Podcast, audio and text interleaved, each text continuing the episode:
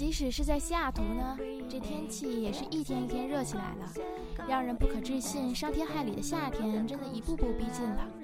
换季之余，很多同学都会感到喉咙干涩肿痛，这是由于对漂浮的柳絮过敏，或是夏季干燥缺水所致。所以呢，在夏天是比较适合喝些汤的，因为很多的汤类都有补益的效果。夏季炎热的刺激使神经中枢处于紧张状态，消化能力减弱，胃口不开，食欲不佳。饮食调养应着眼于清热消暑、健脾益气。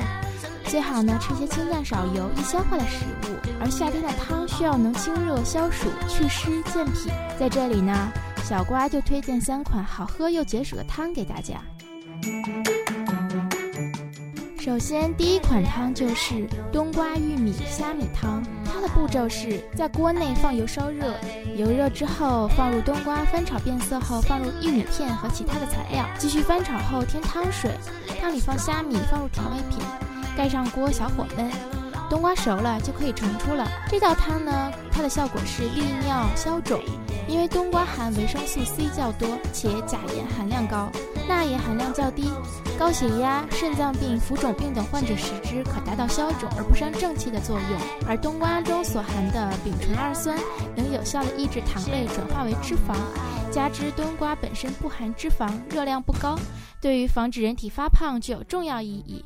喝这道汤不需要你担心自己会长胖，夏天的时候依旧可以吃得饱饱的，穿得美美的。然而这道汤呢，还有清热解暑的效果，因为冬瓜性寒味甘，清热生津，辟暑消烦，在夏日服食尤为适宜。小瓜要为大家推荐的第二道汤呢，叫做葱白番茄洋葱汤。非常的酸甜可口，很适合夏天饮用。这道汤具有预防风寒型伤风感冒，并且孩子、成人、老人皆适用。葱白这个东西呢，有治感冒的作用，性温味辛，具有调节体温、使汗腺的排汗功能正常作用的效果，并可以减少和预防伤风感冒的发生。在换季的时候，大家都很容易生病，喝这道汤还有预防你生病的作用哦。嗯，首先呢，将食材番茄、大葱和洋葱洗净，将葱。白切断，将洋葱切片，预先煮好猪骨汤。将葱白和洋葱放入煮锅中，见猪骨汤不够就好，加入适量的开水，盖锅盖，大火烧开，转文火煮三十分钟。揭盖后放入洗净切块的番茄，再盖锅盖，文火煮二十分钟。最后放入适量的食盐调味即可关火。大家要注意，大葱只要用葱白，其他的都不要放在汤里哦。今天小瓜给大家推荐的最后一道汤品一道女孩子会非常喜欢的清甜可口甜品汤。最近天气反复，时而下雨，时而阳光灿烂，夏干物燥，又吃多了很多上火的食物，难免喉咙会有些痛，所以给大家推荐的是银耳雪梨莲子百合汤。银耳提前用凉水泡发，莲子百合也提前浸泡半小时左右。泡发的银耳洗净去心，切小块；雪梨也洗净去。心切小块，锅中放入清水，加入银耳，加入莲莲子百合，加入雪梨，大火煮开，然后转中小火炖煮三十分钟，再加入适量的冰糖，继续煮至糖融化就好了。盛到碗里之后，放到稍凉的时候就可以饮用了。放进冰箱里冰冻之后，口感会更好，更适合夏天。好啦，三款汤品都给大家推荐完啦。希望同学们可以利用接下来这个长周末，在家里试一试。您正在收听到的是华 Voice Radio 新闻周刊节目。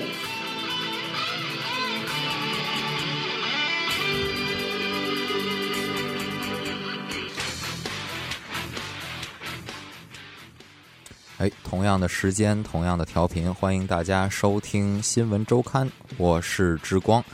今天我们还是继续来聊体育新闻。我们今天会给大家带来很多很多的实时体育新闻，例如说今天早些时候刚结束的欧冠决赛，还有 NBA 东西区总决赛的情况，还有这个咱们的国家男子羽毛球队兵败这个兵败汤姆斯杯的这个这个这个事情都有报道。呃，我们先从第一件事情开始。我们今天谈的第一件事情是欧冠决赛。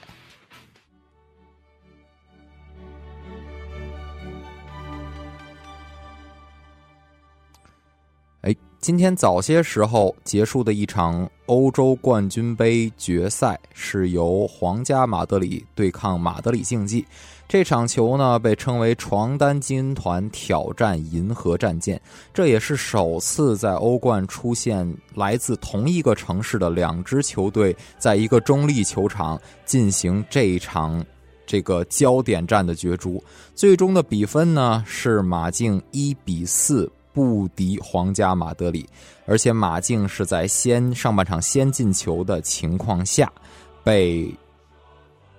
被这个皇马连扳四城，哈，最终比分锁定为了一比四。呃，比赛呢非常非常的有意思。呃，皇马基本上是以一个读秒绝杀的情况来扳平了比分。啊，为皇马建功的呢是有着“水爷”外号之称的拉莫斯，哈，塞尔吉奥·拉莫斯是一个中后卫，在最后的时候呢。呃，由莫德里奇开出的皇马下半场的第五个角球的时候呢，拉莫斯准确的找到了这个角球的落点，并将球顶向了库尔图瓦所不能触及到的球门的死角。这个球有了一个小的这样的一个弹地之后，球应声入网，扳平了比分。这不禁让之光想到了在拜仁慕尼黑对阵。多特蒙德之前的一次拜仁慕尼黑挑战切尔西的时候，那场比赛也是在拜仁慕尼黑由穆勒先打入一球，一片形势大好的情况下，在这个时候切尔西由魔兽德罗巴一个人力压。拜仁中后卫啊，打入了一个这个势大力沉的头球，呃，诺伊尔哪怕碰到了这个球，也是无法阻挡球，甚至说运行的轨迹。这个球简直打进的是非常非常的精彩。水爷基本上是复刻了这一幕，所以很多很多球迷在夜晚看到这一刻的时候，在呐喊的同时，也想到了这个前年精彩的这样的一幕。呃，皇马整场比赛呢踢的其实是非常有战术素养，这也归功于他们的教练。他们的教练是有着欧冠传奇教练之称的安切洛蒂。安切洛蒂在欧冠战场上的履历那真是相当相当的出彩啊！安切洛蒂在引领 AC 米兰两次夺得这个大耳朵杯，也就是这个欧洲冠军杯的这个这个奖杯。呃，当然了，也经历过这个所谓。呃，由于之光是个 AC 米兰的球迷，所以伊斯坦布尔之夜对于之光来说更像是一场这个伊斯坦布尔惨案。呃，对于更多的利物浦球迷来说，那叫伊斯坦布尔奇迹。呃，站的角度不一样吧？呃，虽然说安切洛蒂也有着这样不愉快的经历，但是总体来说，在欧冠赛场上的安切洛蒂和他带领的弟子们是不好惹的。呃，这场比赛呢，在扳平之后。进入到了加时赛，这个九十分钟补时之后呢，扳成了一比一之后，进入到了这个三十分钟的加时赛当中。加时赛当中进了三个球，比常规赛九十分钟进的两个球还要多一个啊！但是这三个球都是来自于皇家马德里，为皇家马德里建功的分别是贝尔、呃马塞洛，还有最后 C 罗的点球。呃，当 C 罗在最后一百一十八分钟的时候打进这样一个。其实已经完全锁定、锁定再加锁定胜局的这样的一个点球之后，C 罗也是高兴的将自己的衣服脱下来啊，展示出了自己的一身肌肉啊。在那一个时刻，我想所有被这个九十分钟闷平所弄得困倦的球迷都醒了啊，女球迷们也都醒了。呃，女球迷们醒的原因，那当然是这个很显而易见了，那一身肌肉，嗯，是吧？这个女球迷肯定当时。这个看的不只是球了，那那个眼睛肯定是跟着 C 罗跑到哪儿，那他们就到哪儿了。呃，这一场球踢完了之后呢，我们来看一看整场的表现。其实 C 罗在整场的表现，除了这个点球，最后是由于这个马竞体力不支造成的这样的一个后卫最后踢倒了 C 罗，C 罗赢得了一个自为自己赢得了一个点球，也在这场欧冠。呃的决赛中算是有了一个进球，呃，但是我们还是可以从中看出问题的。C 罗在这个扳平的时候没有出现，在反超的时候更像是这个迪玛利亚一个人啊，连续突破了三名像过庄子一样的连续突破了三名马竞的球员之后，将球射向了这个门将库尔图瓦，呃，库尔图瓦将这个球挡了一下，但是这个球还是高高的跃起。这个时候。运动能力突出的贝尔啊，跳跳起来之后啊，头球将球砸进了这个球门啊，也是这个反超了比分。所以说，这个 C 罗在反超的时候也没有出现，反而是在这个锦上添花的时候出现了。作为本届足球先生的世界足球先生的得主，C 罗在这个这场总决赛当中，其实还是需要用更多的实力来证明自己。呃，不过 C 罗马上将会迎来一个非常非常关键的时刻，那就是今年夏天在巴西举行的世界杯。啊，这个时候 C 罗带领的葡萄牙队能走多远，呃，也是大家所关心的一个话题。因为毕竟在像 C 罗一样有着成就，拿到了世界足球先生，带领着巴西队去征战当年零六年世界杯的小罗，在这个巴西队被淘汰了之后，一蹶不振。所以我们也是希望历史不要巧合到这个地步，都叫罗纳尔多，有三个罗纳尔多都踢得非常非常的成功。大罗纳尔多、罗纳尔迪尼奥，还有克里斯蒂亚诺·罗纳尔多。我们希望克里斯蒂亚诺·罗纳尔多能够走得更远一些。呃，光明球场既然已经见证了皇马的第十个欧洲冠军，那我们希望呃，C 罗也能在这个巴西世界杯中大放异彩，能够带领着葡萄牙队走得更远一些。嗯，当然了，这场欧冠决赛在最后的时刻，呃，高潮迭起，这个进球不断。啊！但是在刚开始的时候，尤其是上半场的时候，这个时任这个皇马队长的卡西利亚斯犯了一个很致命的错误。这个出击失误之后，让马竞先打入一球。呃，这样的话也是对这个卡西呃之后的这个俱乐部生涯和自己的这个。国家队生涯也是蒙上了一层阴影，因为卡西利亚斯在俱乐部已经不是完全的主力了。呃，安切洛蒂是这样使用两个门将的，在这个欧冠的和各种杯赛的时候是使用卡西的，啊，在联赛中是不使用卡西利亚斯的。啊，卡西利亚斯也是多次爆出了这个离队的这个新闻。我们也希望圣卡西能够呃终老在这个这个这个伯纳乌，所以说我们也希望这个卡西能够调整好状态。呃，其实。其余的都还好，既然拿到了冠军，那就啊共同庆祝吧。我们不得不关心的就是在今年夏天的标王啊，作为这个转会金额最高的贝尔啊，贝尔拿到了这个非常非常高的年薪，也是非常非常高的转会费。当然，他也用他自己的表现回报了这份报价。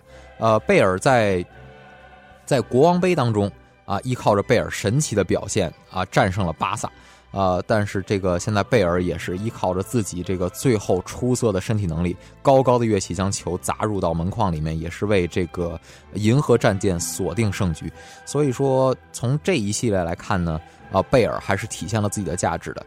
呃，总体来说，马竞呢，马竞毕竟是一个以黑马形态出现的这样的一支球队，所以说马竞更多的是以挑战者的身份去拼。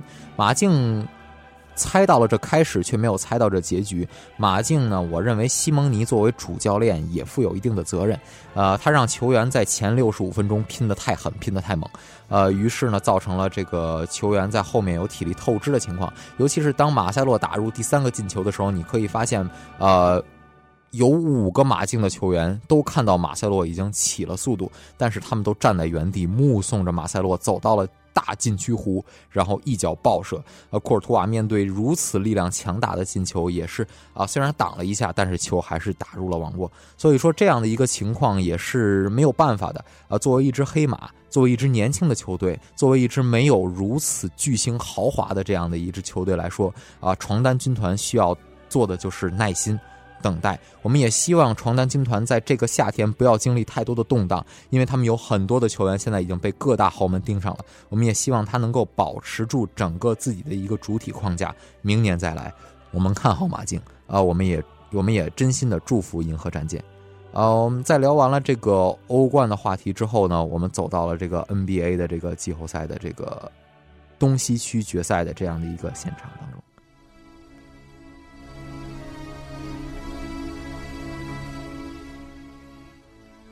好，呃，NBA 已经打到了东西区的决赛，其实真正也没有几场比赛在在这样倒计时的一个存在当中了。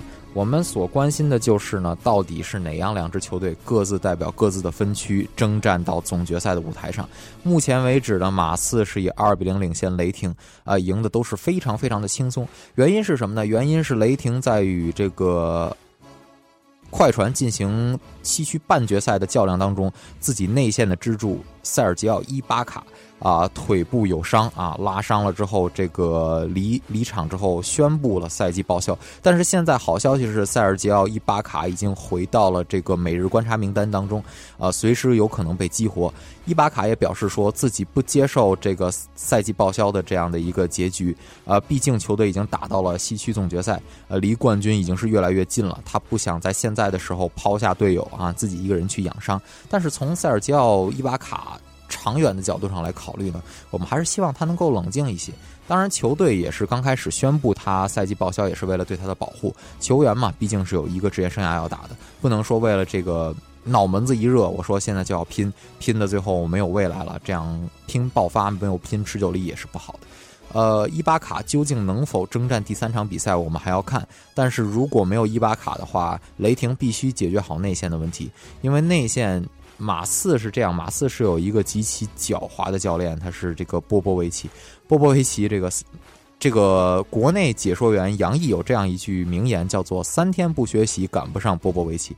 这句话是根据以前的一个文革时期的一句话，叫“三天不学习，赶不上刘少奇”这样改的。啊，但是这个无所谓啊，不是文革，我纠正一下，这个文革的时候，这个刘少奇就被斗了。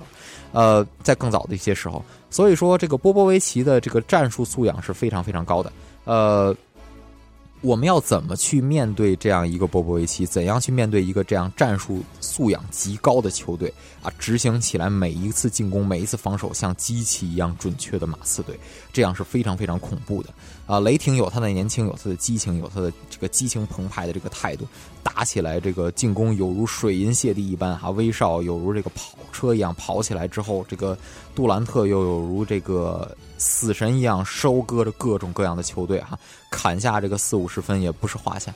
但是呢，我们可以看到这个自己内线的劣势简直太大了啊！如果要是以这样强大的劣势在这块的话，我不知道他们能够顶多久。呃，在新浪我曾经看到这样一篇文章，说这个波波维奇向这个北京金鱼主教练闵路雷请请教了一番哈，这个用了闵路雷经常用的一个战术，叫做笨篮去哈。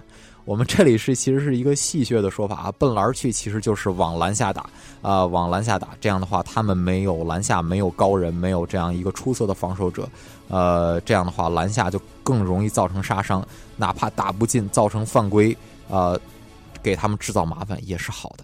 啊，这样一场比赛，这样一场系列赛，看来现在其实天平已经倾斜的非常非常的厉害了。雷霆能否做出及时的这个反应、及时的反馈，也是要看雷霆的各将士、主帅，还有我刚才提到了正在养伤并且在每日观察名单中的伊巴卡，究竟能做出怎样的反应？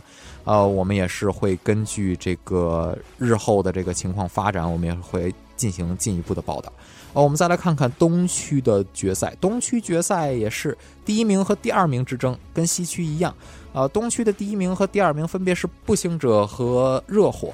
今天早些时候结束了一场比赛，热火又在自己的主场啊反超班，反超拿下了这个步行者。现在以二比一的优势领先步行者，并且将主场优势拿了回来。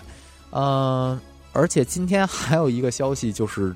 号称铁人哈，永远不会倒的。我们也不知道这个小皇帝现在不能叫小皇帝了，也是奔三三十去的人了。呃，我们也是看到詹姆斯今天拼到拼到抽筋哈，所以我们也不知道詹姆斯这个是否因为太疲劳了。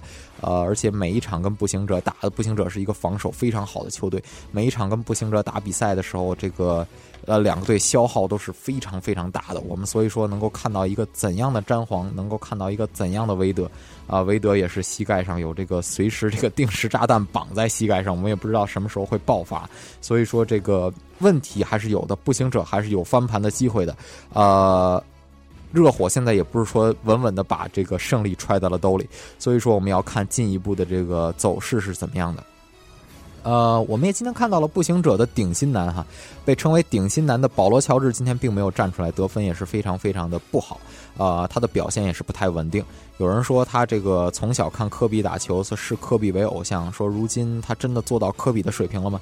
有人说不是哈，撑死就是一个鲁迪盖伊的水平。但是这也未必太毒舌了一些，我们还是要对保罗·乔治抱有希望的。我们希望保罗·乔治也是能够打出自己的水平，打出自己的风格。毕竟保罗·乔治要在防守的时候单挑詹皇，所以说在这个情况下的话，保罗·乔治进攻端能够分配多少体力出来？也是不好说的一件事情。我们看到了这样的一个情况呢，现在东西区是这样的一个形势了。我们再来看一条留言哈，呃，快船的总经理啊，老板不叫总经理啊，是老板斯特林，由于深陷电话门事件，就是这个种族歧视的这个问题越吵越烈，联盟也是给他开出了这个很高的罚单，并且逼他卖掉他手中的快船队。呃，斯特林在各种压力的情况下，现在终于。算是松口点头答应，说可以谈这个快船队的转让问题了。呃，现在呢，斯特林要价呢，斯特林并没有说要价，但是各方面的专家为快船这支球队估价是二十亿美金。呃，在二十亿美金这个估价出来之后，我们就看到了这样一则有消息的、有有意思的这样的一则消息，说是什么呢？北京时间五月二十四日啊，姚明欲组团收购快船队的消息啊，浮到了各大的网站之上。啊，姚明表示呢，对此事件没有什么实质性能说的事情。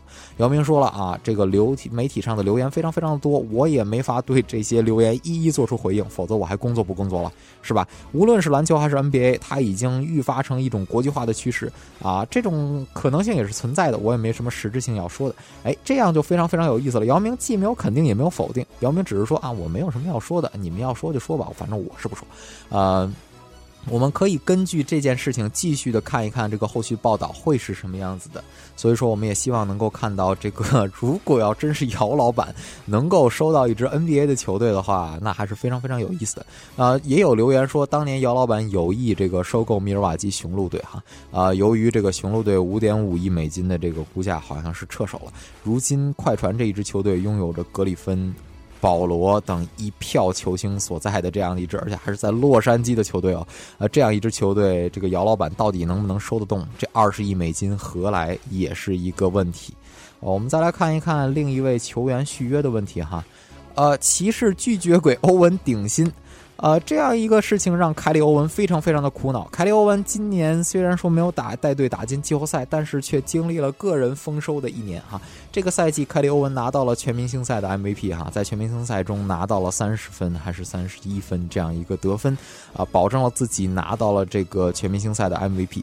在这样的一个情况下呢，自己又现在是联盟顶级控卫之一的情况下呢，骑士队竟然宣布不愿意拿顶薪给欧文续约，哎，这也是。最近欧文也是闹了一些小情绪哈，原因是什么呢？第一，骑士觉着欧文的这个名声太差，呃，在更衣室里面呢起不到一个领袖的作用，啊，职业生涯前三个赛季也没给球队带来什么实质性的进步，所以说也是这个不愿意给顶薪的一个原因。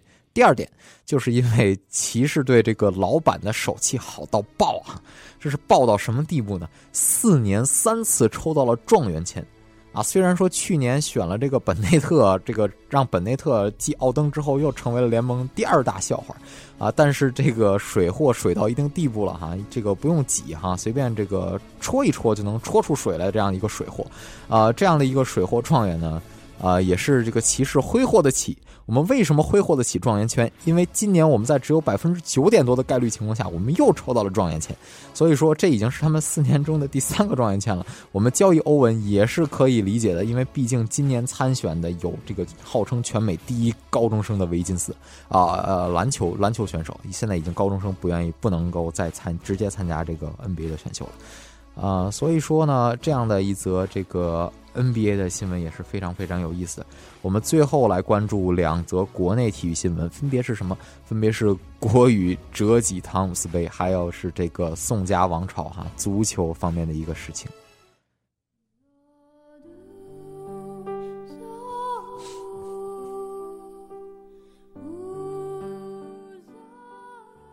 我们想过，中国国足会不给力。我们没有想过的是，中国国足有一天会给力。我们没有想过的是，中国有一天连羽毛球都会失手。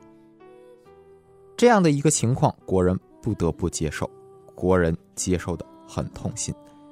在汤姆斯杯中，呃，我们的我们的国羽将士哈，非常非常不争气。不争气在哪一点呢？在半决赛的时候，零比三输给了日本，啊，也是无缘决赛。这也是中国很多年来这个没有出现的一个情况了。原因在于什么呢？啊，分析了很多。第一，没有这个能够控制局面的大将，啊，这个陈龙这个没有顶住压力。第二，就是团体大赛经验不足，抗压能力差。在第一单失分的情况下，发挥不了自己应有的水平，没有及时调整的战术，啊，这些都是问题，啊，这个还有一点是什么呢？还有一点就是技术粗糙，哈，比赛中的这个战术变化不足，调整慢，所以说这个隐恨这个隐恨汤姆斯杯也是在情理之中的一件事情。这一次我们说这个国语出现的问题，不禁让我们想到了很多很多，例如说去年。男篮兵败亚锦赛的时候，输给了这个我们的宝岛台湾，也是让人百思不得其解。这样一支曾经代表着全亚洲去打奥运会的国家队，究竟怎么了？呃，在国足之前呢，我们也可以看到还有其他的征兆。当然了，这个男篮和国足就不用提了。啊，这已经是出现问题了。现在国语也出现了问题之后呢，我们需要怎么样的调整？还有一件事情不得不说的呢，就是曾经出现的一个情况，就是在雅典奥运会上拿到了这个冠军，甚至说逆转俄罗斯拿到冠军的中国女排，也是在经过了在拿到奥运会冠军之后三年顺风顺水的时候，在北京奥运会的时候突然有一个崩盘的情况出现。所以说，我们要居安思危，时刻有忧患意识。我们在发现，在我们进步的同时，甚至在我们这个睡懒觉的同时，别的国家也在大步的追赶着我们，所以我们也不能做这个睡觉的兔子哈，要谨防这个。不敢说其其他人是这个像乌龟一样在爬了，但是我们在说也要提防一下其他的这个竞争选手。在说完国语之后，我们再来说一说这个浙江绿城的一件事情。啊，宋卫平作为绿城的老板，作为一直支持这支球队的老板，最近也对球队有些心灰意冷。为什么呢？因为球队的战绩不好。啊，球队的战绩不好呢，就要为自己的球队引来另一位这个非常非常关键的一个投资者。这个人是谁呢？这个人就是马云哈。我们究竟能够看马云能够为这件事情这个带来多大多大的变化？我们也要视这个，呃，视情况的变化而定。好了。今天的时间也不早了，我是之光，这就是全部的新闻周刊。最后为大家带来一首《从头再来》这首歌，我原来以为是专门给国足定制的，没想到有一年国语也能够用得到啊！就是这样了，我们下周的新闻周刊再见。